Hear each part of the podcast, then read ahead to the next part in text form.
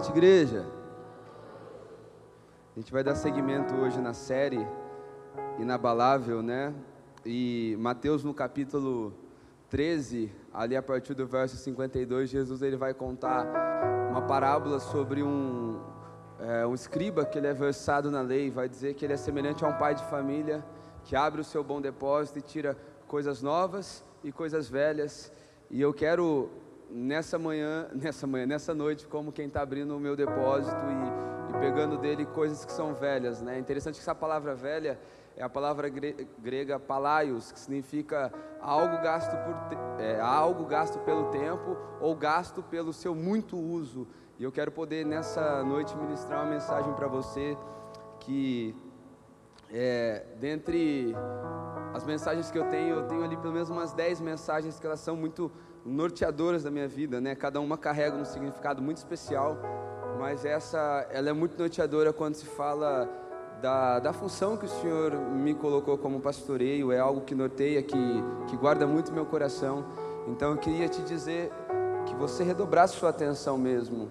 Sabe, pode ser uma palavra também que vai nortear muito a sua vida, que vai guardar o seu coração. Abra comigo em Atos, no capítulo 6. Se fosse para mim pôr um título nessa mensagem, é, chamaria ela de Criando Raízes. Enquanto você abre, deixa eu te fazer um convite. Sexta-feira agora, todas as últimas sextas-feiras do mês, nós temos feito uma movimentação aqui na igreja. Você hoje como igreja cantou que nós vamos encher as taças, né? E Apocalipse no capítulo 5, no verso 8, vai falar o que são essas taças cheias. Vai dizer que são as orações dos santos. E nós temos vindo aqui todas as últimas sextas do mês para a gente poder ter um tempo de oração, de intercessão, de busca. É o ambiente de mais liberdade aqui da igreja, né? O pessoal da área da música, eles ficam livres para cada um pegar, subir aqui, pegar o seu instrumento. O microfone fica aqui disponível para você vir aqui e orar algo, algo que Deus está pondo ao seu coração. É algo que tem acontecido de maneira muito interessante, tem sido muito relevante para casa, ainda mais que domingo que vem é um dia de muita responsabilidade para nós, principalmente porque somos cristãos. É uma data de eleições. Então nós precisamos sim, de maneira especial. Eu queria te convidar para que essa sexta-feira você viesse para cá, para a gente poder orar, para a gente poder interceder. É um papel da igreja, né? Se eu não me engano, Romanos, no capítulo 13, vai dizer que nós devemos orar pelas autoridades. Então é um tempo crucial. Nós não vamos entrar em nenhum ativismo político, isso não é bíblico, mas nós precisamos orar, igreja. Essa é a nossa responsabilidade. Então, sexta-feira eu gostaria de te convidar para esse momento. Quantos acharam sexta-feira, 8 horas aqui na igreja, tá? É, Atos capítulo 6, a gente vai ler alguns versículos. Você já achou? Diz assim: Naqueles dias, aumentando o número dos discípulos, houve murmuração dos helenistas contra os hebreus, porque as viúvas deles estavam sendo esquecidas na distribuição diária. Então os doze convocaram a comunidade dos discípulos e disseram: Não é correto que nós abandonemos a palavra de Deus para servir as mesas. Por isso, irmãos, escolham entre vocês sete homens de boa reputação, cheios do espírito e de sabedoria, para os encarregarmos deste serviço. Quanto a nós, nos consagraremos à oração e ao ministério da palavra. O parecer agradou a todos. Então elegeram Estevão, homem cheio de fé e do Espírito Santo, Filipe, Prócoro, Nícano, Timão, Pártemas e Nicolau, prosélito de Antioquia. Apresentaram esses homens aos apóstolos que, orando, impuseram-lhe as mãos. A palavra de Deus crescia em Jerusalém, o número de discípulos aumentava. Também grande número dos sacerdotes obedeciam à fé. Vamos orar? Jesus, eu quero te agradecer por essa noite, Pai, por esse domingo. Eu quero te agradecer por essa chuva que cai lá fora, Pai. Muito obrigado pelo teu cuidado com a nossa vida, Deus. Eu oro para que essa seja uma noite, Pai, onde o teu Espírito Santo encontre liberdade dentro dos nossos corações, Pai. Pai, que a tua palavra de sabedoria possa encontrar um coração sedento, disposto, Pai, a ouvir e obedecer cada um dos seus preceitos, Jesus.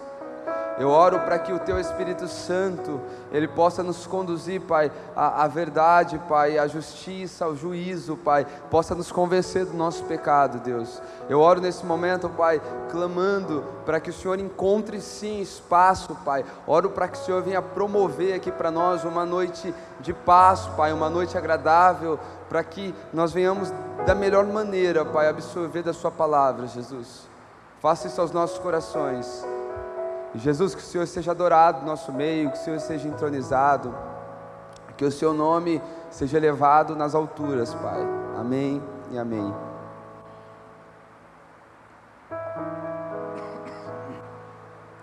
Queridos, eu quero dar seguimento nessa série com essa mensagem, é, Criando Raízes. Perdão. É uma mensagem que, como eu disse, ela ela norteia muito meu coração, né?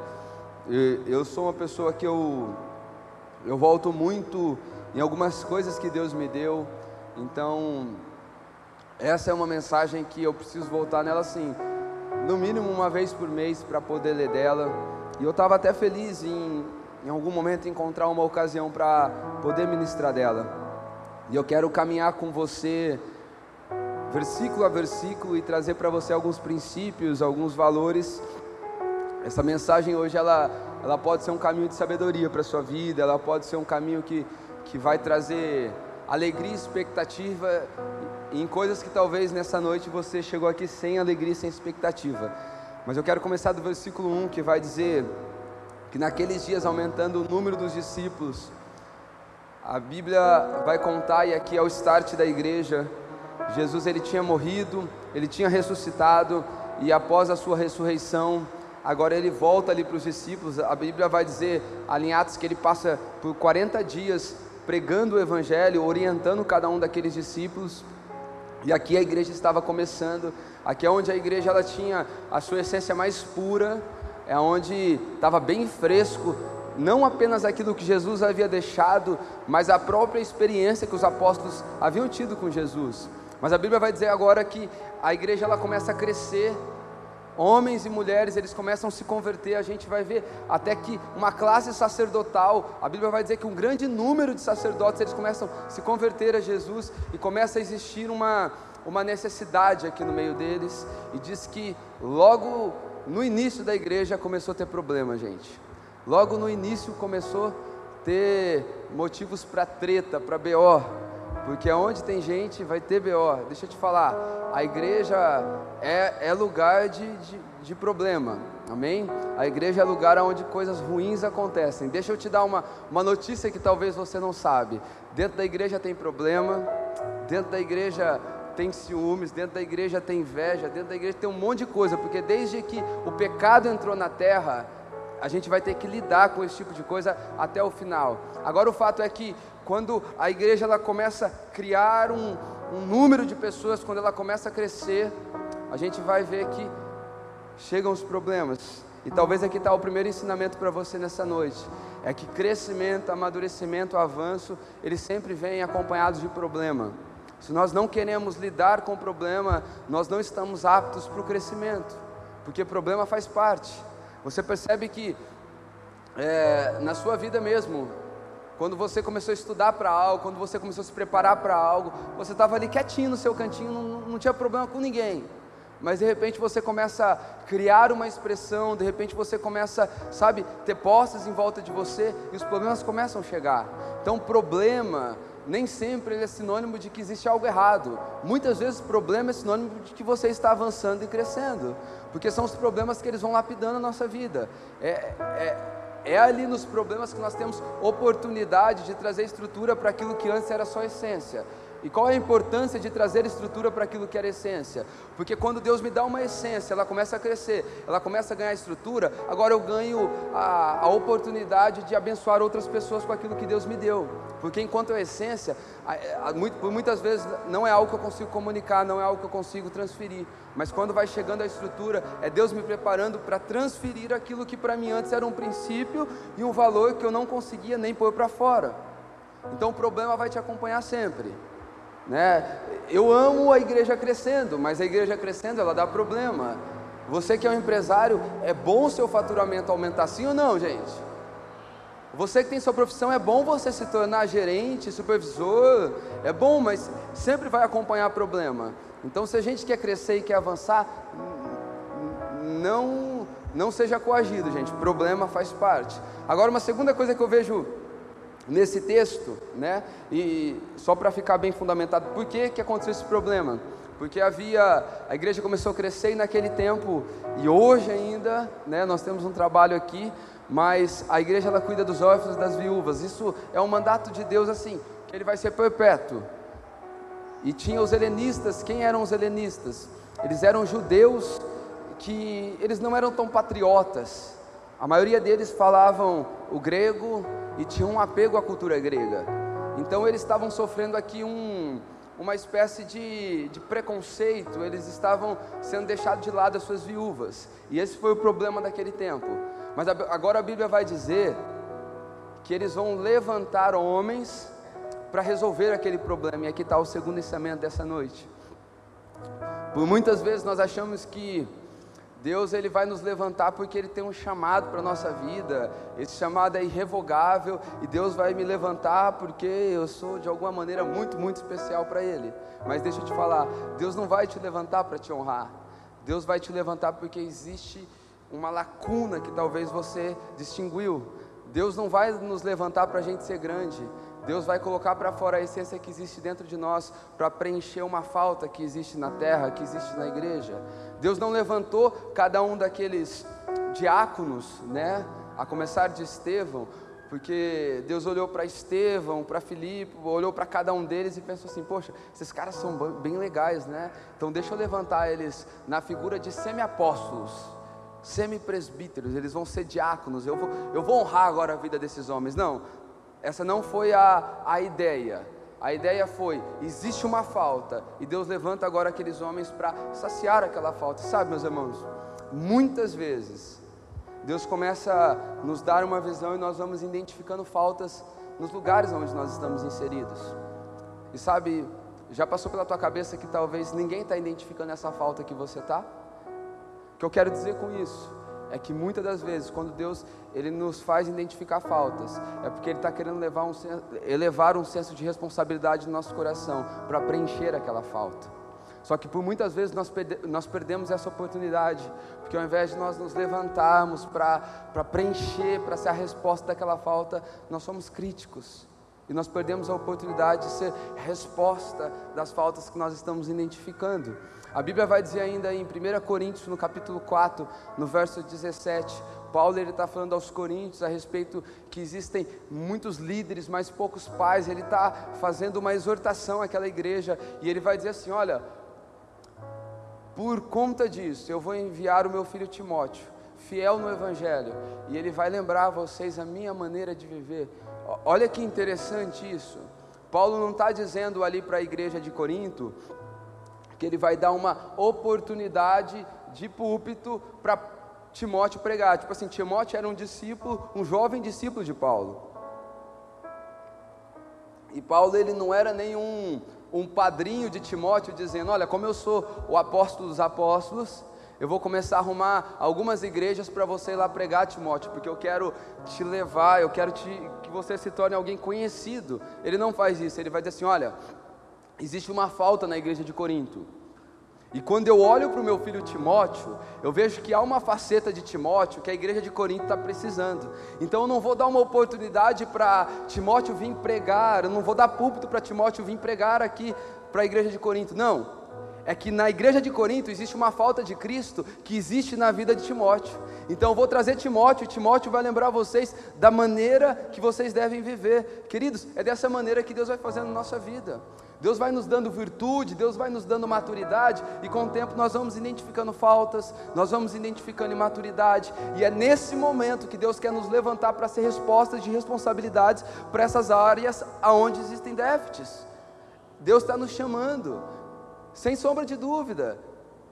Se algo ainda falta aqui, nós como igreja, a nível local, ou se algo ainda falta em nós como igreja, a, a nível planetário de Deus, a igreja de Deus, e nós conseguimos identificar isso, é porque Deus está nos dando a oportunidade de, tornar, de nos tornarmos a resposta para essas faltas. É porque Deus está nos dando a oportunidade de nós gastarmos a nossa vida para nós sermos a resposta para essas faltas. Cada um daqueles diáconos, eles não foram levantados porque, ah, poxa, de ano em ano a gente tem que, que reconhecer diáconos diante da igreja. Não, não. Eles foram levantados porque eles tinham na sua vida a resposta para aquela falta, para aquela problemática. Eles eram a resolução né? Salmo 115, no verso 16, vai dizer assim: Os céus, os céus são os céus do Senhor, mas a terra Ele confiou ao homem. Queridos, existem responsabilidades aqui na terra que não é Deus que vai corresponder com elas. Deus colocou para nós esse governo. E se a Bíblia está dizendo que Deus, Ele confiou ao homem, entenda uma coisa: se Deus Ele confiou, Ele te comissionou, é Ele quem vai te capacitar para esse lugar de governo. Eu, eu me lembro ainda, há muitos anos atrás, que eu comecei a identificar algumas coisas. Falei, poxa, por que será que, que não existe isso aqui na igreja?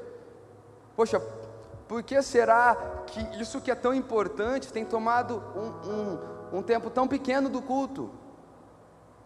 E naquele momento ali, num, num primeiro momento, eu me tornei alguém que comecei a ser um crítico, sim. Mas pouco tempo passou e eu entendi dentro do meu coração que se eu achava que a palavra era importante, eu precisava me dedicar à palavra para um dia poder preencher aquela lacuna que eu encontrava como lacuna. Se há algo que você entende que é importante, se torne isso, meu irmão. Porque a terra ele confiou a nós.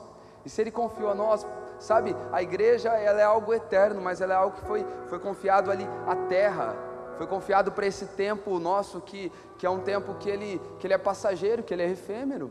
Então, se Deus confiou para nós, nós precisamos corresponder com isso, nós precisamos dar respostas, nós precisamos nos tornar essas faltas, e isso você pode levar para sua família. Sabe, talvez você está aí reclamando, sabe? Poxa, parece que meu filho só quer ver coisa que não presta, parece que meu filho ele não vem para os caminhos do Senhor, mas minha pergunta é: quantas vezes seu filho te viu orar dentro de casa? Ah, pastor, eu oro em secreto. Não, não. Se você tem a, a responsabilidade de influenciar alguém, você está errado em orar só em secreto. Você deveria orar para o seu filho ver você orando. Você deveria ler a Bíblia, ainda que ele não entenda, mas ler para ele. Para você influenciar, nós somos as respostas, meus irmãos. Se existe uma falta, eu, desde o começo da minha conversão, eu sempre aprendi sobre esse evangelho de responsabilidade, porque muitas vezes a gente quer espiritualizar coisas que são da nossa alçada de responsabilidade.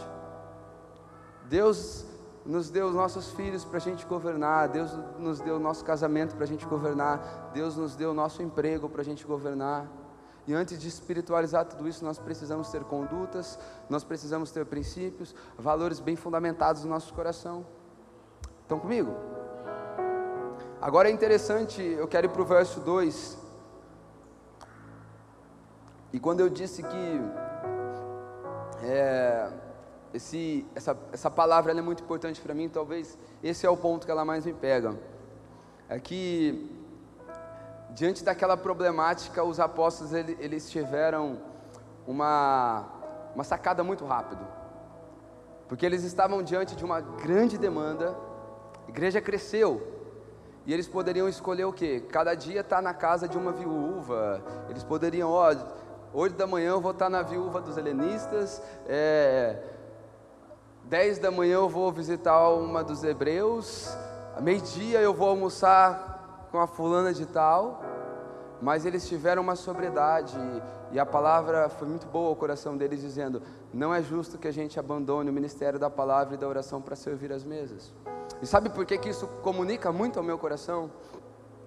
É porque muitas vezes a palavra, eu vou falar no meu, no meu contexto, você pode usar para o seu contexto, mas muitas vezes a, a palavra que o Senhor nos deu, muitas vezes o dom que o Senhor te deu, ele te levou a servir algumas mesas, a servir algumas igrejas, sabe, a, a ser referência para algumas pessoas, e de repente, você larga aquilo que te levou até aquele lugar. Você larga o ministério da palavra. Você, queridos, você vai ver algo. Todo pastor, toda pessoa que foi levantada sobre a nação, ela se perdeu, ela caiu em alguma imoralidade, vem desse lugar. Deus deu palavra, Deus deu revelação, Deus deu, sabe, expressão. Em algum momento, o servir à mesa se tornou mais importante do que o ministério da palavra e da oração. Isso fala de se embriagar, sabe? Gênesis no capítulo 9, verso 20 e 21, vai trazer um ensinamento muito prático para a gente. A Bíblia vai dizer num período pós-dilúvio que Noé ele planta uma vinha e diz que agora dessa vinha ele bebe do fruto dela e diz que agora ele se embriaga a tal ponto que ele fica nu. E sabe o que isso comunica para mim e para você? Isso fala de resultados porque a vinha era o resultado de Noé. Isso fala de resultados que eles começam agora a ser o nosso lugar de prazer, ele, porque o vinho fala do prazer, fala da gente se embriagar com o resultado do nosso trabalho. E sabe o que isso gera em nós? Isso gera um lugar de exposição. Ele ficou nu diante de seus filhos, ele foi envergonhado. Quero te falar, igreja, e disse aqui pra, na terça, para quem tem trabalhado com a gente, a gente teve uma reunião é importante trabalhar para Deus, é importante estar envolvido na obra, é importante fazer tudo aquilo, sabe, que Deus colocou no nosso coração, que Deus é, depositou nas nossas mãos, mas nós nunca podemos deixar o lugar da oração, o lugar da palavra, o lugar do jejum. Esses lugares são lugares de sustentação para nós.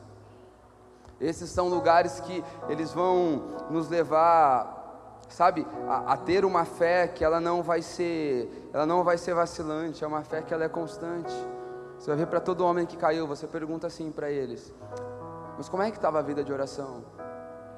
Como é que estava a vida de, de palavra? Como é que estava, sabe, os seus devocionais? Porque eu ponho a minha mão no fogo para te falar o que eu vou falar agora. É impossível um homem que tem uma vida devocional constante, uma vida de oração fervorosa, cair. Ah, pastor, você não sabe. Meus irmãos, se você estiver ligado à videira, o salmista vai dizer que nós seremos, no final vou falar disso um pouco, vai falar que se nós confiarmos no Senhor, nós seremos como, como a árvore que ela é plantada junto aos ribeiros das águas. Nossas raízes serão profundas, nossas folhas não murcharão, e mesmo no ano de escassez nós continuaremos dando frutos. Porque se nós estamos ligados na vida que é Cristo, Ele vai garantir para nós uma caminhada limpa, a gente vai ter até alguns acidentes de percurso. Eu, eu, poderia listar para você por quantas vezes eu me vi assim, ó, diante de algumas quedas, mas eu, eu tive a plena consciência que foi Deus que me livrou daqueles lugares. Por quê? Porque a vida estava ali fincada no lugar de oração. Não estou querendo pregar para você nenhum legalismo, mas eu quero dizer para você que tem uma receita sim. Tem, tem, um, tem um passo a passo sim para ter uma vida fincada em Jesus. Oração, jejum, vida devocional, dia após dia. Essa vida nos mantém de pé. Quantos creem nisso junto comigo? Agora, no verso 3, eles colocam algumas características desses homens que eles seriam levantados ali como diáconos da igreja. E ali tem pelo menos três características: homens de boa reputação, homens cheios do Espírito e homens cheios de sabedoria. Mas uma coisa roubou a minha atenção aqui nesse texto. É que, biblicamente, né, existe um padrão bíblico, que quase sempre aquilo que é dito primeiro nas características, toda vez que algo na Bíblia levanta características, é, é algo que é prioritário. E aqui eles começaram falando sobre homens de boa reputação. E eu quero falar pelo menos em três versões como é que está isso. Na Almeida atualizada, que é a que eu li, está homens de boa reputação. Na King James está homens de bom testemunho. Na NVT está homens respeitados. E na linguagem dos dias de hoje está homens de confiança. Olha que interessante, cara. O primeiro critério poderia ser aqui assim: homens que falam em línguas, homens cheios de dons e talentos, bons pregadores, bons músicos. Não, tá homens de boa reputação. E, e, e sabe o que, que eu aprendo com isso, meus irmãos? O porquê disso? Desse ser o primeiro, o primeiro critério, porque ó, presta bem atenção nisso. Poder de Deus, manifestação de Deus, é aquilo que Deus está liberando para você, é aquilo que Deus está te dando dele mas caráter, a reputação, aquilo que Deus está fazendo na gente, é aquilo que nós estamos dando para Deus. Então, ao escolher homens, ele, eles não foram para o talento, eles foram para homens que eram entregues ao seu Deus. Porque é isso, poder, revelação, é Deus se revelando para você, é Deus se dando para você. Caráter, reputação, aquilo que Deus está fazendo com a gente, é o quanto nós estamos de no, dando de nós mesmos para Deus.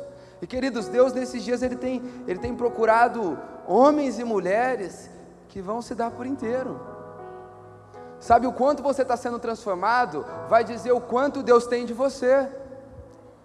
O quanto você está sendo mudado é a maior balança, é a balança mais assertiva do quanto você tem dado para Deus. Não é o quanto você tem vindo ao culto, não é o quanto você tem aprendido das músicas que canta na igreja, não é o quanto de versículo você tem decorado, é o quanto tudo isso tem tocado dentro do seu coração e tem te transformado. Qual é a medida que Deus tem de mim? É a medida que Ele já me transformou, é a medida que Ele já me tocou, é a medida que Ele já me aperfeiçoou. Então, qual é o maior presente que eu posso dar para Deus? É o meu coração por inteiro, para que Ele me transforme, para que Ele venha me lapidar, para que, que a minha vida ela seja um incenso, um aroma agradável, suave ao Senhor. É para que Deus Ele possa olhar assim como Paulo vai dizer ali no próprio 1 Coríntios capítulo 4, ali no verso 16 acima do 17, ele vai dizer: Olha, vocês precisam ser os meus imitadores. É um homem dizendo assim: Eu já sou todinho dele. E porque eu sou todinho dele, Abner, você pode me imitar. Eu acho que essa é uma das maiores alegrias para um cristão. Poder olhar para um filho e falar assim: ó, pode imitar o papai. Hum, nem precisa ouvir o que eu falo. Faz o que eu faço, vem comigo. Agora, o que, é interessante é que qual era o trabalho desses homens? Queridos, subir aqui em cima para pregar, ou até para tocar, Acho que a gente vai concordar isso comigo, nisso comigo. Isso pode trazer glórias para a gente. A gente desce do púlpito, sempre alguém está falando, nossa, pastor, a mensagem falou comigo. Nossa, Gi, foi muito bom que você cantou hoje. Por quê? Porque ó, tem luzes aqui me iluminando. Tem um podcast que vai sair na quarta-feira para ouvir. Isso faz você olhar para mim. Isso faz você ir lá no meu Instagram e me seguir. E não era para nada disso que eles estavam sendo levantados. Sabe para que, que eles estavam sendo levantados?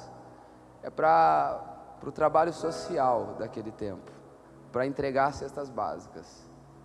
Ah, que nem meu amigo Jonas, meu irmã Sávia, lá, ó. Era algo que não tinha holofote. Era algo que não trazia assim tanto prestígio. Era para algo que era totalmente simples, mas sabe qual que é talvez o nosso problema assim nesses dias? É que, irmãos, nós estamos mais celebrando os dons e os talentos do que os princípios, os valores, as virtudes das pessoas. E eu falei que nós vamos falar hoje sobre criar raízes. E você vai ver que o trabalho deles aqui não era um trabalho tão celebrado. Tanto é que, olha que, que coisa interessante. Para que é que eles foram levantados? Para entregar a cesta básica para os folgados, ficar lendo Bíblia e orando, né? Dá quase para ter essa visão, né? Então é, é, era algo que, que não era o que era mais, mais almejado naqueles dias. Mas aqui eu começo a entender algo que. Imagina que você é um vegetal, você é uma árvore. Você que já olhou para um teatro que você não queria fazer e falou assim: ó, deixa eu aqui que eu vou ser a árvore do teatro, né? Já vi muitas pessoas fazendo. Agora é o seu momento. Então aquilo que você faz, aquilo que você executa, é como o caule ali que vai crescendo para cima. Mas aquilo que você é, você tem se tornado, é aquilo que sustenta o que você faz. É aquilo que sustenta o que as pessoas estão vendo de você. É por isso que Mateus 6, no capítulo 6, no capítulo 6, no verso 6, o próprio Jesus vai dizer: Olha, quando vocês orarem, entrem no seu quarto, feche a porta de vocês e falem com seu pai em secreto, porque de maneira pública ele vai te recompensar. É como quem está dizendo assim: Olha, igreja, origem, vocês precisam ter uma vida, um relacionamento comigo, que é algo que, que ninguém está por dentro, é algo meu e seu, é algo que cresce do lado de dentro. Tipo assim, ó, vocês não precisam se preocupar em crescer do lado de fora do quarto de vocês. Vocês precisam se dedicar em crescer do lado de dentro. Porque é o lado onde vocês dão espaço para mim trabalhar em vocês. Porque por mais que um culto, ele pode ser um agente de Deus para te despertar, as, as transformações mais profundas, elas acontecem no nosso lugar de oração, no nosso lugar de devoção ao nosso Deus. O culto pode até te tocar, mas de uma maneira um tanto que superficial. Ele pode te empurrar, quase te dar uma voadora ali para você para o seu quarto. Mas é no seu quarto que as coisas mais importantes acontecem na sua vida. É quando ninguém está te vendo, gente. E raiz é aquilo que a gente cultiva quando ninguém está vendo a gente. É quando você pode ali, sabe, é, não devolver um troco que te deram a mais. É quando ninguém está te olhando e você decide não ter o segundo olhar porque você está se guardando para Deus. Isso são raízes que a gente está construindo no nosso Deus. É por isso que ele está falando: olha, entra no seu quarto. Entra lá no seu quarto. Cresça no seu quarto. E público, aquilo que todo mundo vê, isso é consequência do seu quarto aquilo que todo mundo vai ver de você. E, gente, isso é uma lei tão natural, porque você que está na sua vida acadêmica aí se preparando, se especializando para uma área, você tem a aula ali que é com todo mundo. Mas qual que é a parte importante? Você consegue só ir na aula. Eu, eu tinha raiva na escola que eu, eu tinha amigo que era assim, só ia na aula, não estudava e tirava nota boa na prova. Né? Você já teve amigo assim? Tem alguém aqui que é assim? Eu senti raiva de vocês. Estou brincando. Mas nós precisamos, né? É, é naquele momento onde ninguém está vendo a gente. É no momento onde nós estamos estudando. É no momento onde nós estamos nos dedicando. Esses momentos eles vão construir para nós uma boa nota, uma boa vida, um caráter aprovado diante de Deus. É quando ninguém está vendo a gente. É que às vezes nós temos uma ideia que nós vamos crescer no relacionamento com Deus, fazendo o quê? Acordando, você entra no seu trabalho 8 horas, então você acorda ali 7h15, 7h30, sai correndo, nem escova o dente direito, deixa para comer lá no trabalho. Horário de almoço, você vai lá, tira o seu sono. Aí você chega do serviço bem cansado, faz os seus compromissos, faz uma oração. Se faz, de 15 minutos para dormir. Ei, meu amigo. Posso te falar humanamente assim? Eu te entendo. Mas posso te falar por um outro lado? Você está perdendo algo muito precioso. Porque a tua oração ela não torna Deus melhor. A tua oração não faz Deus pensar lá em cima, ah, eu me senti um pouquinho mais Deus porque tem uma igreja orando. Não. A tua oração ela vai te preparando, ela vai te capacitando para tesouros que Deus tem para liberar sobre a sua vida. A oração não muda Deus, mas muda a gente. Então é nesses lugares. Eu, eu quero, abram comigo em Juízes no capítulo 6, 15. Quero entrar mais a fundo sobre o tema Criando Raízes. Juízes 6, 15.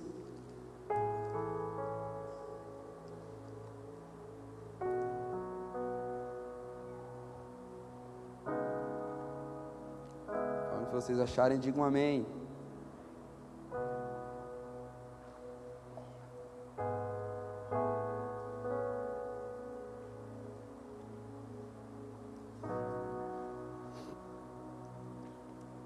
Achou?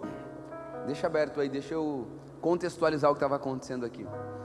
O povo de Israel, eles chegaram na terra prometida. Deus deu aquela terra que Deus havia dito que daria, cumpriu a sua promessa. Mas o, o povo hebreu, eles pecaram contra Deus porque eles estavam adorando outros deuses, ao Deus Baal, a, a Ázera, eles estavam ali levantando altares e agora Deus entrega aquele povo na mão dos inimigos. E a Bíblia vai dizer aqui no começo desse capítulo que por sete anos Deus entregou eles na mão dos midianitas. E os midianitas e os amalequitas também ali numa parceria, eles tinham um, comportamento é, bem bem ruim com eles. O que, que eles faziam? Eles deixavam o povo plantar, eles deixavam o povo regar a sua semente, e na hora que esse povo chegava no momento da colheita, diz que vinham os amalequitas, diz que vinham os midianitas, e eles vinham como gafanhotos, e eles ceifavam tudo que havia naquela terra.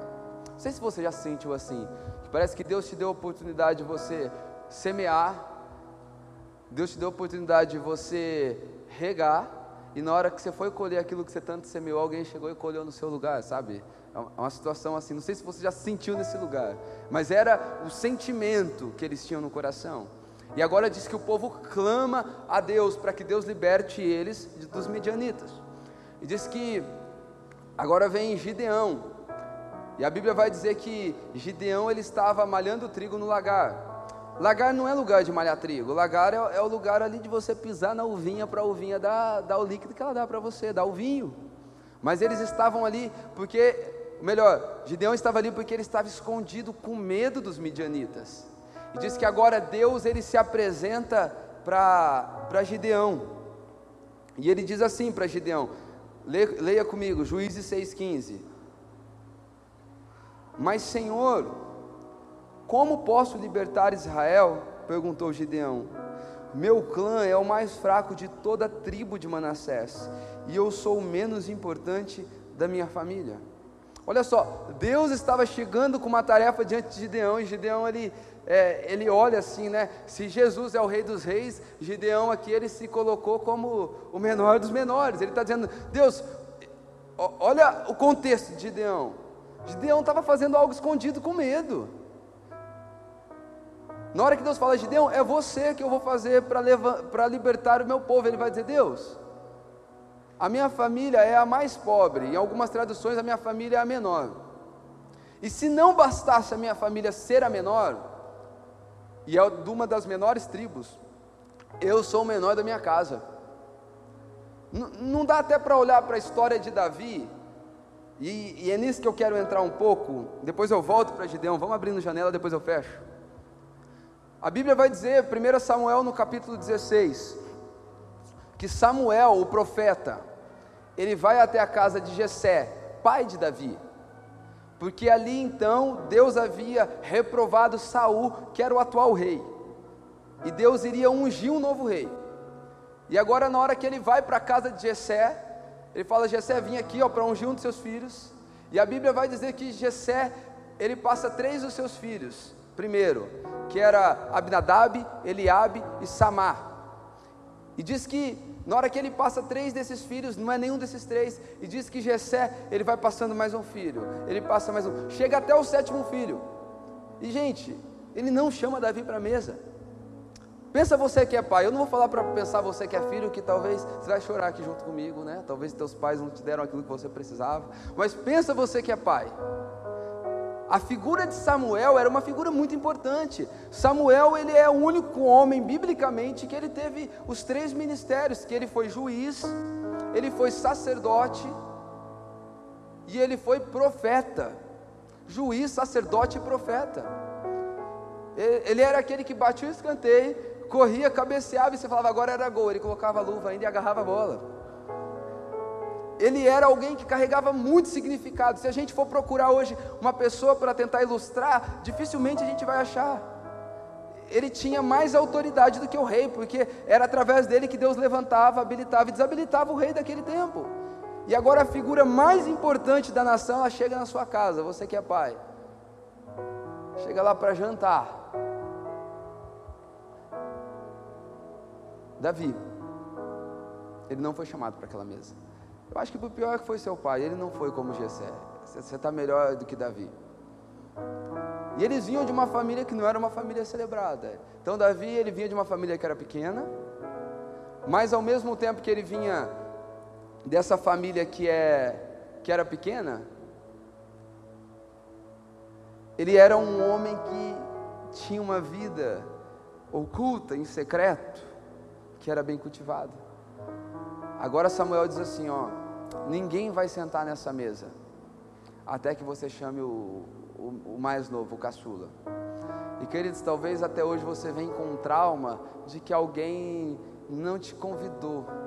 Ah, pastor, não me chamaram. Gente, não tem problema se quem não te chamou não tinha poder para te escolher. Na mesa do Senhor somos todos iguais. Na mesa do Senhor nós temos o nosso lugar. Foi cantado aqui no louvor hoje. Ele é o rei de justiça, o justo vai vir para governar. Então talvez a gente fica andando em cima de traumas, em cima de feridas, assim, não, sabe por que, que eu não faço mais nada para Jesus? É porque eu confiei tanto, é porque eu me dediquei tanto. Não tem problema, na mesa do Senhor você continua tendo o seu lugar. Deus ele continua tendo a mesma vocação, a mesma comissão para a gente. É a gente que fica se comparando com os outros, sabia? A gente que é pouco satisfeito com a posição que Deus nos deu. Mas a nossa porção está guardada no Senhor. Acredite. Tem algo dentro de você, não sou um coach, amém?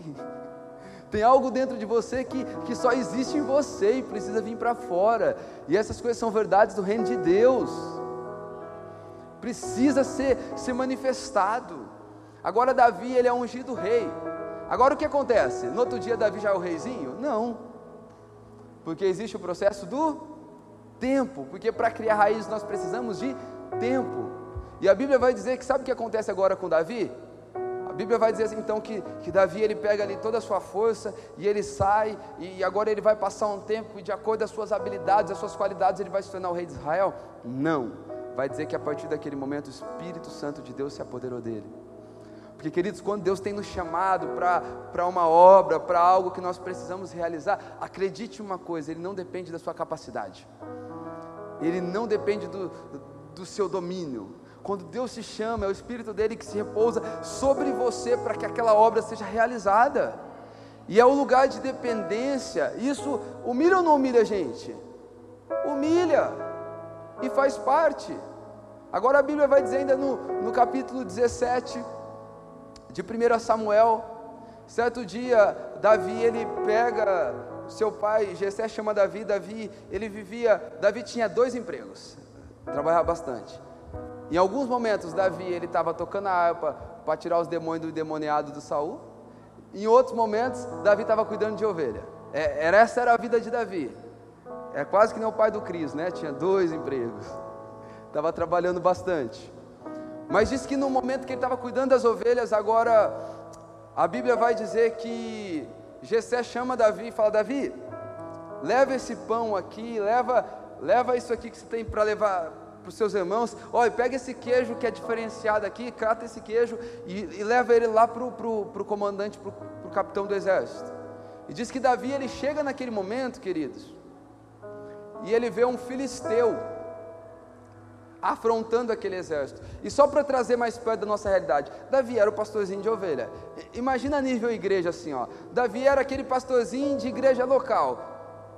15, 20 membros pouquinha gente, tinha que cuidar de ovelha. O serviço de Davi, sabe, não era tão celebrado, era aquele serviço um pouco estático, não era dinâmico. E os seus irmãos, os seus três irmãos, Samar, Eliabe e Abinadab, vai dizer que eles faziam parte do exército do rei. Então é, é como se fosse assim: Davi, o pastorzinho de igreja, tendo que lidar com os mesmos problemas sempre mas os irmãos de Davi eram os pregadores das grandes conferências, eles iam para as grandes guerras. Vai dizer, ó, você vai ser, como é que chama aquele, os músicos aí, aquele, aquele camarada que leva os instrumentos dos músicos, é um, Davi era o hold dos seus irmãos, vai lá levar comida para eles. E diz que agora, na hora que ele está lá levando comida, né, ele vê aquele filisteu e aquele filisteu, Golias, ele estava afrontando todo o exército. E Davi, ele olha, ele, ele pensa com, com ele mesmo: o que, que esse filisteu está afrontando o exército de Israel, o exército do Deus vivo? E diz que ele procura um dos capitães lá e ele começa a perguntar. Diz que ele abre o seu irmão mais velho, vê ele conversando. Fala: O que, você está fazendo aqui, Davi? Obstinado, empoderado, vai embora. Mas diz que Davi continuou lá. E diz que agora essa conversa de Davi chega a Saul. E Saul fala: chama o rapaz. Como quem está dizendo, se eu perder Davi, eu só vou, eu, eu só vou perder o meu exorcista, né? Mas tá tudo bem, vai dar para continuar a missão. E vem Davi, e a Bíblia vai dizer agora que Saul ele coloca uma armadura em Davi. Gente, diz que Davi ele não conseguia nem andar. Tipo, Pensa num homem inadequado para a missão que ele estava sendo convocado. A Bíblia vai dizer que Saul ele tinha uma, que Golias ele tinha uma armadura. Só a armadura ali, a, acho que a coraça que fica no, no, no peito ali, pesava 60 quilos. Tipo, devia ser o peso de Davi, pelo que a Bíblia fala de Davi. Vai dizer que a ponta da sua lança tinha 7 quilos, gente. Imagina sobre contra o que ele estava indo. E ele, um menino bem inadequado. Mas sabe o que ele vai dizer para Saul? Saul, eu vou. E sabe por que, que eu vou? É porque eu cuido das ovelhas que elas são do meu pai. E já veio leão, já veio urso. E na hora que veio o leão, veio urso. Eu fui contra eles, eu rasguei a boca deles. Eu defendi as ovelhas que são do meu pai. Quem dirá as ovelhas que, que é do Deus, o Deus eterno, o Deus dos exércitos? Quem dirá o que Deus não vai fazer por elas? Meus irmãos, eu, eu quero te encorajar nessa noite. Talvez Deus te chamou para uma missão que você se sente tão inadequado. E você está olhando para a sua capacidade e não consegue dar passos. Sabe, eu, eu vou. Eu, eu ontem ainda conversando com a Amanda, eu descobri uma coisa que traz muita tristeza para o meu coração. E, e eu posso classificar que essa é uma das coisas que mais traz tristeza para o meu coração. É quando eu vejo Deus desafiando uma pessoa a crescer em algo que ela tem muita dificuldade e ela retrocede. Isso me chateia. Porque quando nós retrocedemos em coisas que Deus está nos desafiando, gente, nós estamos quase sepultando, porque são caminhos que nós precisamos passar por eles. Já disse aqui, Deus, é, há anos atrás, sempre todo começo de ano, Deus me dava uma palavra. E Deus ficou um tempo sem me dar uma palavra, num, na verdade Ele dava no final do ano, era uma palavra para aquele ano. E porque foi uma palavra que eu não estava sendo aprovado nela. Nós precisamos passar por esses processos. E a Bíblia vai dizer que Davi foi contra Golias. Agora, sabe o que é interessante? É que Davi não foi com espada, vai dizer que Davi pegou ali cinco pedrinhas, Davi ele pegou a sua funda, então ele derruba aquele gigante. Porque para muitos de nós, sabe, Golias ele seria o, o final, mas porque Davi tinha uma vida onde ninguém estava vendo ele, Golias, ele era apenas numa escala um pouco maior aquilo que Davi já matava no seu dia a dia. É por isso que uma vida onde ninguém está vendo a gente é importante a gente construir. Talvez o seu processo hoje é uma vida que não é muito celebrada. Talvez a missão que Deus está te dando hoje são tarefas que não têm holofotes. São situações que você está se sentindo mal, porque não, não faz muito bem para o seu ego. Deixa eu te falar, seja fiel o máximo possível. Sabe o que, o que eu aprendo com a vida de Davi? Que a grande obra não é algo expressivo, a grande obra é se portar como grande diante da pequena tarefa e só vai se portar como grande diante, e só, e só esse homem vai conseguir se portar como pequeno diante da grande tarefa, o nome disso é humildade. É quando nós nos portamos como grande, porque o, o que vai dizer se é grande ou pequeno que Deus nos deu? É a grandeza com que você realiza o que Deus te deu. E somente essa pessoa vai conseguir ter humildade na hora que ela realizar um feito que é grande, que é expressivo diante das pessoas. E queridos, são processos de humilhação. Deus ele sempre vai nos inserir em processos de humilhação. Eu posso te assegurar que nem todo nem todo humilhado é humilde, mas todo aquele que é humilde um dia foi humilhado. É que nós temos a humilhação como algo pejorativo, tipo, eu não quero ser humilhado. Deixa eu te falar, humilhação é uma ferramenta importante na mão de Deus. Porque não são homens prepotentes que viram o Senhor. Não são homens cheios de si que tiveram grandes revelações de Deus, foram homens humilhados, prostrados, quebrantados, contritos. É no meio da humilhação que Deus faz algo no nosso coração. Quem quer ser humilhado aí? Ninguém, né? Mas é por meio da humilhação. Às vezes a gente tem um orgulho tão grande da nossa integridade, né? Tipo, ah, ninguém vai me humilhar, não. Não, irmão, vai sim. É importante você ser um pouquinho humilhado. Humilhação não é pejorativo, não. A Bíblia vai dizer, Filipenses 3, que ele não teve por usurpação ser igual a Deus, mas ele se esvaziou, se humilhou, semelhante a um homem, se tornou, morreu morte de cruz. Então, o processo de humilhação é o processo que Deus esvazia você de tudo aquilo que impede Ele de trabalhar na sua vida. E esse é o processo da humilhação. Deixa humilhar, não tem problema não. Às vezes a gente vai, sabe, a gente vai criando algumas cascas assim, não, já, já não vou me relacionar mais profundo com as pessoas, não. Não, já não vou me dedicar como eu me dediquei um dia, não. Por quê? Porque eu não quero ser humilhado, hein, gente? Eu acho que é, o medo da humilhação é, o, é a principal causa da nossa superficialidade. Porque se eu não quero ser humilhado, eu vou ser superficial. Não, deixa Deus quebrar o duro coração, há uma promessa.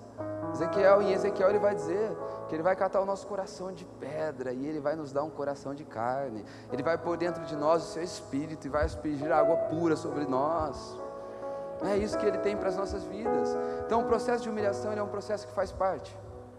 Agora, qual é a dificuldade? É que os Golias da vida, quando eles aparecem, a gente já não tem uma vida onde Davi estava lá no fundo de casa. Tipo assim, quem viu Davi matando um urso? Gente, se, se você for um pai mais ou menos bom, se você for um pai mais ou menos bom, uma mãe mais ou menos boa, imagine seu filho dizendo assim, ó, papai, estava lá cuidando das ovelhas, veio um leão e eu matei aquele leão. O que, que você ia falar? Parabéns, meu filho. Você ia falar, você é maluco, corre, que se dane as ovelhas, eu quero é a sua vida. É isso que você ia falar, você não precisava nem ser um pai muito bom para falar isso. Ninguém viu o que ele estava fazendo. Talvez esse é o processo que está vivendo hoje. Uma vida que ninguém está vendo o que você está fazendo, ninguém está vendo o que você está construindo. Mas eu quero te dizer algo. É que enquanto os holofotes não estão na nossa vida, que enquanto o Senhor não deu tanto clareza, não desenrolou o nosso, aquilo que Ele tem por propósito para nós, nós temos a oportunidade de crescer para baixo. Cresça para baixo. Cave. Seja o melhor naquilo que Deus te deu hoje. Construa uma vida de oração construir uma vida de devoção, porque na hora que Deus começar a querer te mostrar publicamente, ainda que publicamente seja para sua família, você vai ter crescido tanto para baixo que a sua árvore não vai balançar. Você vai ser uma árvore forte, frondosa, plantada junto aos ribeiros das águas. Mas isso vai exigir de nós, sabe, uma resiliência, um crescimento para baixo, para dentro. Lembra que eu comecei a falar de Gideão? Agora Deus vem e fala com Gideão. E é interessante que Deus, a abordagem de Deus para Gideão é assim: homem valente, parece as piadas de Deus, né? O homem estava fazendo algo escondido para não ser notado, e Deus chega e fala: homem valente. Porque Deus vai fazendo isso com a gente, queridos. E a Bíblia agora vai levantar Gideão, e Gideão, ele, num primeiro momento a Bíblia vai dizer que foi um anjo que apareceu para Gideão, no segundo momento vai dizer que foi Deus. E Gideão fala assim: ó, se é o Senhor mesmo, espera aqui que eu vou lá fazer uma janta, um sacrifício. Gente, até Jesus esperou por cada janta. Você imagina eu se você me chamar para jantar? Eu vou correndo. Eu vou fazer aqui um banquete, eu vou fazer aqui sacrifício. E diz que agora ele vai, faz o, aquele banquete, ele volta e serve o Senhor. Diz que assim que ele serve, o Senhor some. E Deus dá algumas direções para Gideão. Fala, Gideão, você vai derrubar o altar de Baal, você vai estabelecer um altar para mim aqui no meio de, de Israel. E queridos, eu começo a ver aqui na vida de Gideão, Deus criando um ambiente para que Gideão tivesse as suas raízes bem fincadas. Porque, ó, pensa comigo, trazendo para mim para você, deixando de maneira prática. Primeiro, Gideão teve uma experiência ali a sós, em secreto com Deus. Depois, após essa experiência, Gideão ele foi derrubar ídolos, porque queridos, essa é a, a posição prática de quem tem contato com Deus, é derrubar ídolos no nosso coração, é fazer todo o amor rival, é fazer toda a afeição que não é destinada a Deus, é, ela ser inclinada para o nosso Deus, é fazer o nosso amor, a nossa afeição, a nossa devoção, o nosso carinho, o nosso afeto ser apenas dele, só dele. E agora ele vai e derruba, derruba os ídolos. E no lugar daquele altar, agora ele levanta um altar para o Senhor. E agora Deus diz assim: Gideão, já que você cresceu bastante para baixo, agora chegou a hora de você fazer algo que é público. Você vai contra os midianitas. E para você ter noção, o exército dos midianitas, está lá em Juízes 7, nessa né, passagem,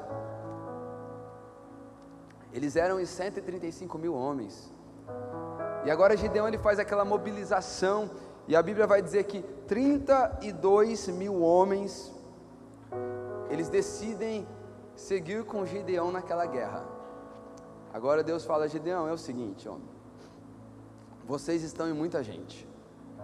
Porque se vocês vencerem esse exército de 135 mil homens com 32 mil homens, Pode ser que vocês pensem que foi pela capacidade de vocês. Então pergunta quem está com medo. Aí quem tiver com medo manda para casa. Aí Gideão ele faz aquela assembleia, ele pergunta quem tem medo. E diz que daqueles 32 mil homens, 22 mil homens se declaram com medo e voltam embora para casa. Então olha só, queridos, olha o cenário.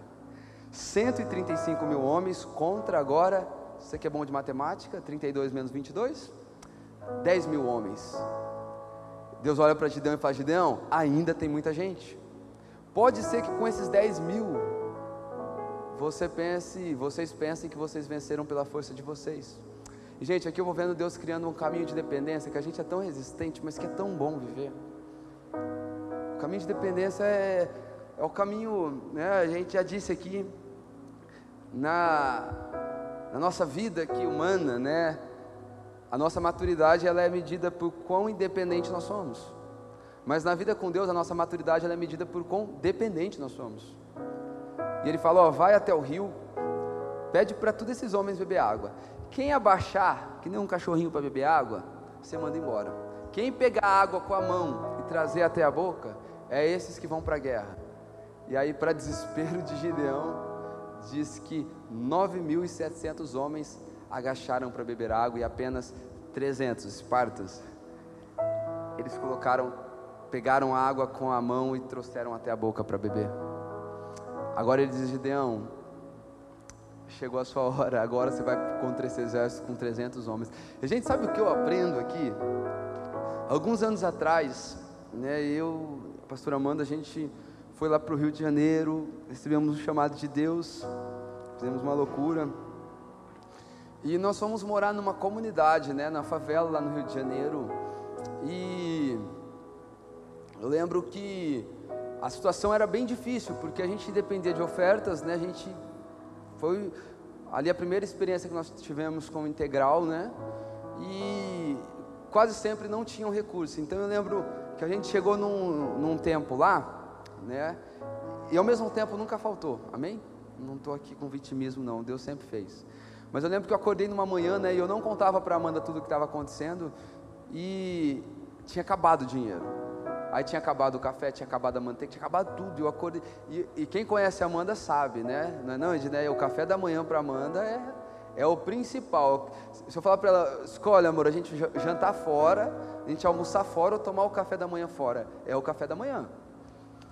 E eu fui procurando ali as moedinhas que tinha na bolsa, que tinha no bolso, e fui juntando aquelas moedinhas. E aí, dentro de uma comunidade, as coisas são muito baratas, né? E aí eu juntei um valor lá. Então eu fui na padaria, eu pedi o cafezinho já pronto, eu pedi o pão com manteiga. E pensei, né? Nós estamos aqui no Rio de Janeiro, ó que top. Vou servir ela o café na, na cama. Ela não tinha acordado ainda. E aí eu, eu pedi ali o que eu tinha que pedir. E já tinha procurado moeda em tudo quanto é lado. Moeda nunca, nunca, nunca teve tanto valor para mim quanto naqueles dias. Né? Sabe essas moedas que não dá valor? Tá, para mim aquele é, era tesouro, sabe? E, e na hora que eu fui pegar para pagar, gente, materializou dinheiro no meu bolso, porque eu tinha procurado muito e ali tinha um, um valor que deu para a gente comprar o que a gente precisava. Sabe o que eu aprendo com isso? Assim como o Gideão, quando ele vai 300 contra 135 mil homens, é que a gente dá pouco espaço para Deus se manifestar. Às vezes nossa vida está tão organizadinha, nós temos uma agenda tão, tão bonitinha que não existe espaço para milagres de Deus, que não existe espaço para sobrenatural de Deus. O que Deus estava fazendo aqui com Gideão era criando espaço para ele manifestar um lugar de milagre. Irmãos, a nossa vida, enquanto a cristãos, ela precisa ser norteada por um caminho de fé. E fé, sabe, até esses dias num tempo, com um amigo aqui da igreja, ele falou, pastor, qual que é o limite entre eu ter fé e eu me organizar? A verdade é uma, fé sempre vai nos desafiar. Fé sempre vai abalar a nossa organização. Fé sempre vai ser algo que não vai dar para a gente pôr um pé firme. Por isso a gente tem que crer. E é a palavra que firma os nossos pés. É a confiança que firma os nossos pés. E às vezes nossa vida não tem espaço para Deus manifestar o seu milagre. Isso gera em nós, queridos, uma falta de resiliência para as provações da vida. Isso gera em nós um cristianismo que às vezes ele é teórico. Isso gera em nós um cristianismo que, sabe, falta mover, falta um frescor do espírito. E ele fala: agora vocês vão. E aí ele fala para Gideão, né? Porque Deus entende a nossa humanidade, amém? Ele entende. Né? Cê, às vezes a gente tem oração que a gente não quer nem fazer para Deus. A gente fala, pode fazer, Deus é seu amigo, Deus é seu pai, tá bom? Não tem problema, ele, ele não vai te condenar, não. A Bíblia diz que Deus é juiz, que Jesus é advogado, e não vai dizer que o Espírito é acusador, ele é, ele é, ele é aquele que convence. Então a acusação não vem de nenhum dos três, amém? Estamos juntos? Mas que agora vocês vão. Aí ele fala: Mas Gideão, se você não acreditar, faz o seguinte: desce com alguns homens no acampamento dos midianitas, vai lá espionar para ver o que eles estão falando. E disse que um estava conversando com o outro: Olha, eu sonhei que algo de trigo vinha rolando e, e derrubava a, a tenda, a, a, a, a nossa tenda dos midianitas. E aí vem um e fala: Esse sonho não é outro senão a espada de Gideão vindo sobre nós, os midianitas. E diz que eles ficaram apavorados. Aí então Gideão ele se enche de fé. E diz que agora, com que, é que eles vão para essa guerra? Semelhante a Davi, não é com espadas. Diz que eles foram com trombetas e cântaros vazios. Deus disse: Vai, já, start, pode ir. E diz que agora, nesse momento, eles vêm, eles quebram os cântaros eles tocam as trombetas e depois deles quebrarem os, os, cântaros, eles tinham tochas, eles levantam as tochas. Diz que os midianitas ficaram doidos. A espada de um começou a ir contra a espada do outro, eles começaram a correr para todos os lados. Gideão ele convoca todo o exército, vem, resumindo, eles acabam com o exército dos midianitas. Meus irmãos, é muito interessante como as fontes de Deus, elas sempre são estranhas e meio desconhecidas para que o propósito de Deus se desenrole na nossa vida. Essa mensagem, ela é uma encoraja, é, é, ela é uma maneira de eu te encorajar. De eu te dizer que talvez hoje você é um pouco inadequado, inapto. Mas se você continuar fiel à pequena porção que Deus tem te dado, cara, Deus vai fazer algo grande na sua vida. Deus tem coisas grandes para nós, gente. Deus ele pode manifestar e Ele vai manifestar o seu, o seu projeto, é, as suas dádivas na nossa vida. Mas para isso nós precisamos ter um coração que ele é obediente às pequenas coisas, sabe? Eu não desejo que a origem seja uma igreja onde a gente vai falar de ser uma casa para Deus, onde nós vamos ser uma, uma igreja que vai falar muito de avivamento, mas às vezes a gente é frágil para lidar com as frustrações da vida. Não, eu desejo que nós venhamos ser uma igreja que ela é bem fincada nos seus, nos seus passos. Que se Deus quiser passar com um tempo de, de seca aqui sobre nós, nosso pé vai estar firme.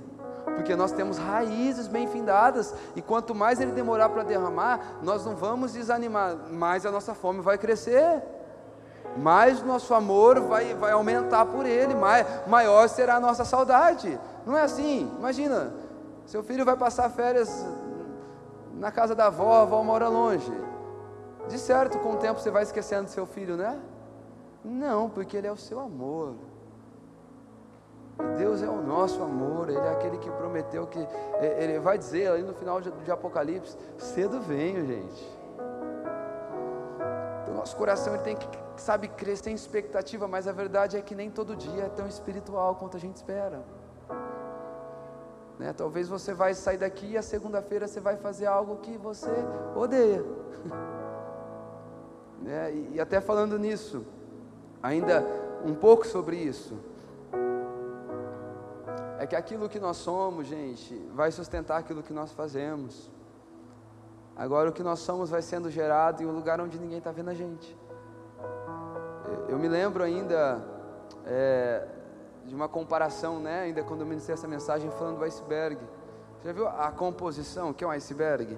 O iceberg, ele 90%, ele, ele é um bloco de água doce no meio da água salgada.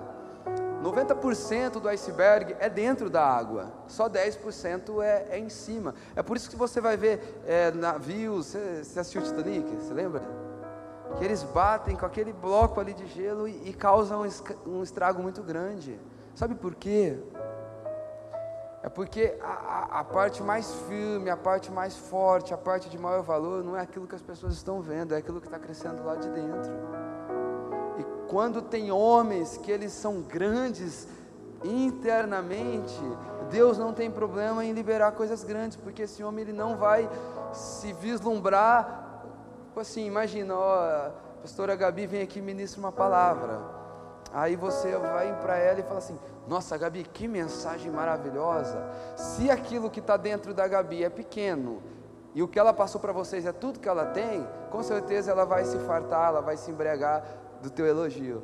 Mas quando aquilo que foi construído dentro dela é maior do que aquilo que está sendo mostrado lá de fora, é, ela continua ainda com a recompensa que é encontrar o Senhor onde ninguém está vendo. Ela continua dando glória para o Senhor, ela continua entendendo que ela não é nada, mas que é o Espírito Santo que se repousou nela e capacitou ela a viver essas maravilhas.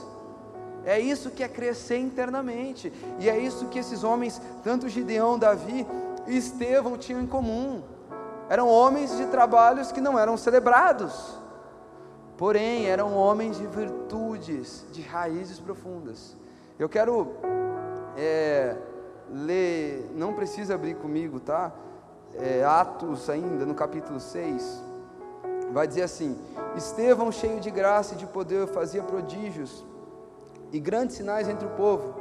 Então, alguns dos que eram da sinagoga chamada dos libertos, dos sirineus, dos alexandrinos e os da Cilícia e da província da Ásia se levantaram e discutiam com Estevão, mas eles não podiam resistir à sabedoria ao espírito pelo qual ele falava. Gente, eu não acredito que falte sabedoria no nosso tempo. A gente vive no tempo da maior, sabe, maior, nunca houve um tempo com tanta informação disponível. Hoje tem tudo. Hoje a gente separou cada assunto no seu nicho, tem especialista de tudo nos nossos dias. Talvez caberia uma discussão se, conheci, se conhecimento é sabedoria. Eu não quero entrar nesses méritos. Mas não falta sabedoria. Então, homens cheios do Espírito também, gente, tem muitos dons no nosso tempo. Talvez você não está vendo aqui perto de você, mas existem lugares que Deus ainda continua curando. É, é a gente que é um pouquinho fraco nisso, é a gente que tem pouca fé. Deus continua fazendo. Agora, por que é que não resistiram à sabedoria de Estevão? É porque aquele homem sabia muito, é porque ele tinha muito do Espírito. Sabe, eu, eu posso te dizer algo de maneira muito segura. É porque o Espírito e a sabedoria que Estevão falava era respaldado pela vida que Estevão vivia. E quando nós estamos fazendo algo que é extensão do que nós somos, aí a gente se torna imparável. Você vai ver, Mateus, eu não sei se é no capítulo 3 ou no 11, quando chegam para João o Batista e perguntam assim para João: João, quem você diz que você é? É interessante que a pergunta para João não é João, o que é que você está fazendo? Porque os líderes da época não estavam preocupados com o que João estava fazendo. Até se você não sabe, quando você vai estudar um pouco mais da história, você vai descobrir que existiram vários Cristos. Não foi só Jesus, não foi só Yeshua, não, não foi só filho do José e da Maria que veio se dizendo Cristo. Houveram vários Cristos que realizaram prodígios. Mas agora eles estão perguntando para aquele que preparou o caminho de Jesus: quem é você? Aí eles vão dizer assim: olha, tu és o Elias, tu és um dos profetas, tu és o Messias que havia de vir. Porque, gente, é assim mesmo, tá? Eu lembro do começo da caminhada, eu morria de raiva quando me falavam algo, né? Eu acho que para as pessoas era um elogio. Mas eu, eu ia lá, eu acabava de terminar uma mensagem, alguém chegava ali em mim e falava, cara, foi igualzinho fulano de tal. Talvez era um elogio, mas dentro de mim eu pensava, miserável, eu estou aqui estudando, me preparando, orando, pareço com ninguém não. Porque as pessoas vão querendo nos rotular quando a gente vai recebendo a nossa porção. E, e às vezes, queridos, alguém chegou em você e falou assim, cara, tu parece com Elias, né? Pensa, Sério mesmo? Agora eu sou Elias. Não, Jesus o Messias, caraca, eu acho que eu sou Ele mesmo. E queridos, eu tenho aprendido com Deus que não existe nada mais poderoso do que a gente ser quem Deus nos projetou para ser. Quando o que nós fazemos é um desenrolar de quem nós somos, acabou. Acabou. A gente não tem que ser nem além nem a quem. Deixa, para com a comparação. Ah, mas fulano de tal, a, além de ser músico, ensina. E daí é a porção dele. Você acha que eu não olho para o Jordão e penso, ei Deus, foi legal, né? Deu para o cara voz, o cara compõe, o cara toca, o cara prega. Só deixava eu cantar. Gente, eu queria muito cantar, vocês não têm noção. Mas eu acho que se eu cantasse, eu ia ser muito metido. Então Deus tirou isso. Não, não vou mandar para Hugo, vai ser o motivo da queda dele. Eu, eu fico pensando assim, né? E não sou doido que nem o Luiz que tenta cantar durante uma mensagem, né? Mas eu fico pensando em vários momentos da mensagem, nossa Deus, se aqui tivesse, soubesse cantar, a percepção não falta do que eu precisava cantar. Mas, né, eu ia estragar tudo. Mas na verdade é que nós precisamos ser quem Deus nos projetou para ser, cara. Talvez você não tenha comunicação, mas talvez você tenha uma vida, um abraço, um calor que poucas pessoas têm. E daí, não tente, porque quando nós tentamos em áreas que Deus não nos chamou, nós nos desqualificamos para áreas que Deus nos chamou. Quando nós queremos investir em coisas que Deus não nos chamou, nós perdemos tempo para investir em coisas que Deus tem nos chamado. Então não queira ser ninguém, seja você. Sabe? Mais uma vez, o momento coach, se ame. Brincadeira, ame a Jesus, tá? E deixa que Ele te ama, em nome de Jesus. Então nós precisamos ter sim no nosso coração, cara, quando aquilo que nós estamos ensinando é respaldo da vida que nós estamos vivendo, isso ganha poder. Eu falei aqui, eu acho que foi na terça-feira também, porque por muitas vezes alguém vem, que horas são? Oito horas. Porque por muitas vezes alguém vem te contar, ah, o, cara, eu ouvi pastor fulano de tal, falando de algo que mudou a tua vida. E daí você conta para aquela pessoa naquela empolgação, a pessoa olha e fala para você, legal. Você fica pensando, cara, eu acho que essa pessoa não é muito espiritual não. Mas sabe por quê? É porque você ouviu de alguém que estava carregando aquela porção respaldada pela vida dela, isso te mudou. Mas agora você está contando para alguém você não tem aquela porção não vem com o mesmo poder. Porque há virtude quando isso é respaldado pela nossa vida. Ninguém resistia à sabedoria, ninguém resistia ao espírito com que ele falava, porque havia um respaldo da vida que ele vivia. Então pode ser simples o que Deus te deu. O poder está na sua porção. E é aí que as suas raízes vão crescendo. Estamos juntos? Agora, houve um momento que nós estamos falando de Estevão. Então, qual que era a árvore de Estevão era entregar cesta, era alimentar, o serviço social. Agora, quais eram as raízes de Estevão? Homem de bom testemunho, boa reputação, homem respeitado, cheio do Espírito, cheio de sabedoria. É, porque o que nós estamos nos tornando é algo que sustenta aquilo que a gente está fazendo. E agora, é, Estevão, ele teve o momento, a ocasião onde as suas raízes foram testadas. Né? Abram comigo Atos 7, a gente vai ler alguns versículos, lá no finzinho, do 54 para frente.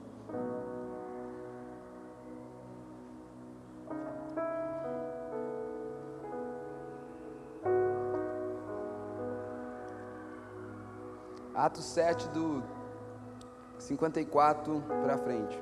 Amém? Acharam? Diz assim: ao ouvirem isto, ficaram com o coração cheio de raiva e rangiram os dentes contra ele. Mas Estevão, cheio do Espírito Santo, fitou os olhos no céu e viu a glória de Deus e Jesus que estava à direita de Deus. Então disse: Eis, essa seria uma hora que eu cantaria. Eis que vejo os céus abertos e o Filho do homem em pé à direita de Deus. Eles, porém, porém gritando bem alto, até engasguei, está vendo? Taparam os ouvidos, é o que vocês iam fazer, unânimes, e avançaram contra ele, expulsando da igreja, estou brincando, expulsando da cidade, o apedrejaram. As testemunhas deixaram as capas deles aos pés de um jovem chamado Saulo, e enquanto apedrejavam, Estevão orava, dizendo: Senhor Jesus, recebe meu espírito. Então, ajoelhando-se, gritou bem alto: Senhor, não os condene por causa deste pecado. E depois que ele disse isso, ele morreu.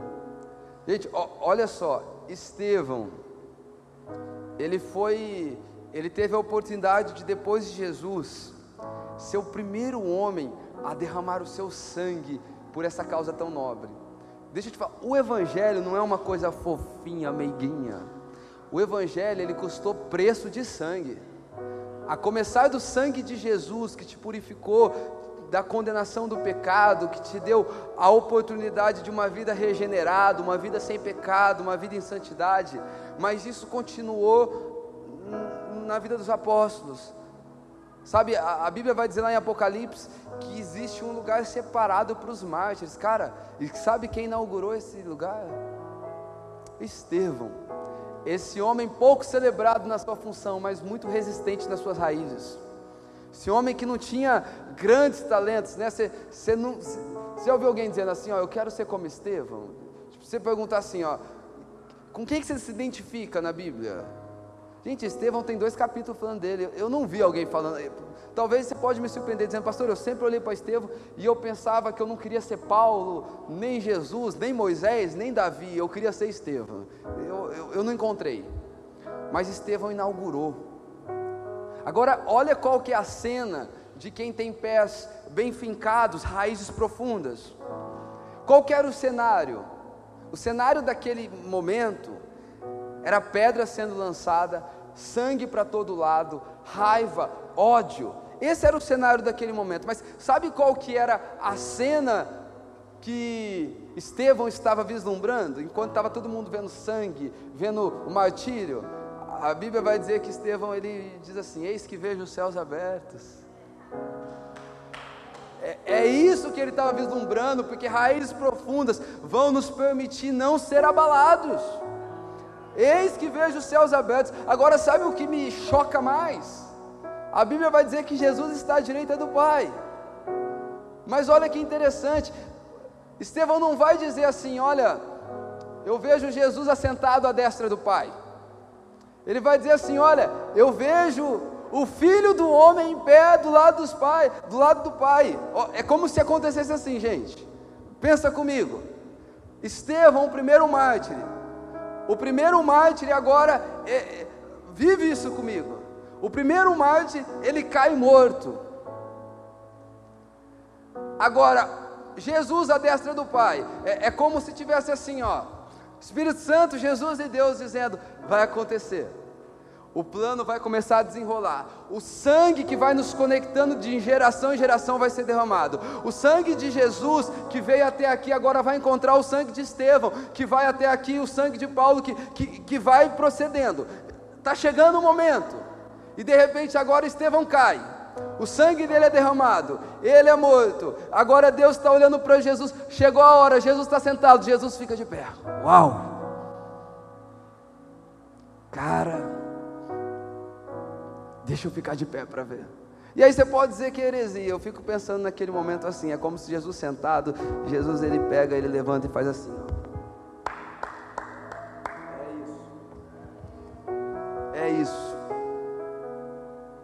Raízes profundas. E sabe o que raízes profundas vão permitir para nós? A Bíblia não diz que Estevão olhou e pensou assim: ai meu Deus do céu, não valeu a pena ser fiel a Jesus, estão me apedrejando. Não. Vai dizer que ele olha para aqueles homens e diz assim: Pai, não os condene por aquilo que eles estão fazendo. Como quem está dizendo: pode estar tá doendo, pode estar tá machucando, minha família vai fazer um funeral, mas eu encontrei um tesouro que é muito maior e eu estou indo para ele. Eu não vou ficar me queixando das penas do Evangelho, sendo que a recompensa é tão grande. Queridos, essa é a vida que o Senhor Jesus tem nos chamado. É uma vida onde nós vamos construir. E sabe, volto a dizer para ti, se hoje Deus ainda ele não tem te, te colocado no lugar público, e ainda que esse lugar público seja a sua família, no lugar de referência, Deus está te dando oportunidade para você crescer para baixo. Então não gaste tempo querendo, sabe, é, a Bíblia vai dizer ainda em Lucas capítulo 1, no verso 80, a respeito de, de João, e o menino crescia e se fortalecia em espírito no deserto até o dia de aparecer publicamente a Israel. Se Deus está te levando para esse lugar onde Ele está te preparando, vive intensamente. Essa é uma mensagem para te dizer isso, essa é uma mensagem para voltar ao teu coração, porque, gente, quem concorda comigo que o nosso coração se perde bastante, sempre? Se perde. Direto a gente olha, a gente está perdido nas nossas motivações, nos nossos desejos. E hoje é uma noite onde o Senhor está trazendo o seu coração para um lugar de palavras antigas. Eu comecei dizendo sobre o, o escriba, que ele é versado na lei, que ele é como um pai de família que tira coisa nova e coisa velha do seu bom depósito. Talvez hoje é uma noite de você tirar coisas velhas do teu bom depósito, palavras antigas que Deus te, que Deus te deu e você decidiu não avançar, porque você se encontrou no lugar de ser inadequado, você se encontrou no lugar de ser chato demais naquela estação. É Deus nos chamando para esse lugar. Sabe, eu desejo ter uma vida que ela vai ser bem firmada na rocha. Você não precisa se preocupar com o que Deus não te disse, você não precisa se preocupar, sabe, qual é o Paranauê, qual que é o mistério santo, qual que é o rolo que Deus tem que desenrolar sobre a minha vida. Não se preocupe com isso. Seja fiel ao pouquinho que Deus já te entregou, cara. Seja fiel à posição que Deus te deu. Se é para ser uma boa esposa, seja melhor ensine os seus filhos no caminho que eles devem andar. Seja a melhor esposa para o seu marido. Mas se Deus tem te dado um lugar de evidência numa empresa, cara, gaste isso para Jesus seja ali um, um comissionado do reino, faça da melhor forma. Deus está nos chamando para um lugar de preparo, cara. Nós não somos crentes aqui dentro da igreja, nós somos cristãos o tempo todo. Deixa eu te lembrar: você não é um corpo que tem um espírito e uma alma, você é um espírito que de maneira passageira habita num corpo e que tem uma alma. Você precisa ser integralmente de Jesus, você precisa ser integralmente um emissário de Cristo, uma carta viva, alguém que responde por Jesus. E nós precisamos vir para esse lugar. Eu gostaria que você ficasse de pé para a gente poder orar.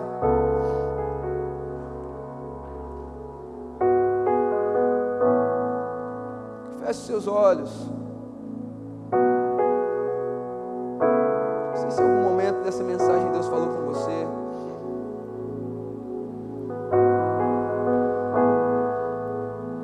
Eu quero poder ler um texto. Fique com os olhos fechados. Está em Jeremias 17, no verso 7 e 8. Bendito é aquele que confia no Senhor e cuja a esperança é o Senhor, porque ele é como a árvore plantada junto às águas, que estende as suas raízes para o ribeiro e não receia quando vem o calor, porque as suas folhas permanecem verdes, e no ano da seca não se perturba, nem deixa de dar frutos. Queridos, se nós temos que criar raízes, então qual terreno nós vamos criar as nossas raízes? Eu aprendo aqui com Jeremias, ele está dizendo assim: olha, Bendito é aquele que confia e cuja sua esperança está no Senhor. Sabe qual é o lugar que nós construímos a nossa vida? É no lugar de confiança. O Salmo 7, Salmo 20, no verso 7, ainda vai dizer: Olha, uns confiam em carros, outros em cavalos de guerra, mas nós fazemos menção do nome do Senhor. Naquilo que você tem confiado é o terreno onde você vai estar construindo a sua vida. Mas se você estiver construindo a sua vida sobre o Senhor, sobre Ele, a, a, a, pedra de esquina, a rocha, 1 Pedro capítulo 5 vai dizer que rejeitada pelos construtores, mas eleita por Deus. Se você estiver construindo a sua vida nele, se o seu lugar de confiança é o Senhor, a Bíblia vai dizer que você vai ser como uma árvore plantada junto aos ribeiros das águas. Apocalipse vai dizer que há um rio que flui do trono de Deus. E eu quero ser uma árvore que é plantada ali juntinho ao rio, a vida, a água corrente de Deus, a vida de Deus passando na minha vida, tocando as minhas raízes. E ele vai dizer: Olha, as suas folhas, elas não vão murchar. Ele está dizendo: Olha aí, no ano da seca, sabe, semelhante a José, havia fome no seu tempo, mas porque ele foi alguém que não se ofendeu. Ele foi alguém que entendeu as suas duras penas. Ir para a cadeia, criar raiz. Ser injustiçado, criar raiz. Descer naquele poço, criar raiz. Crescer para baixo e ir até o fundo. Foram momentos onde Deus estava levantando aquele homem. E no momento de seca, ele foi aquele que forneceu frutos. Porque ele era como uma ave plantada junto ao ribeiro das águas.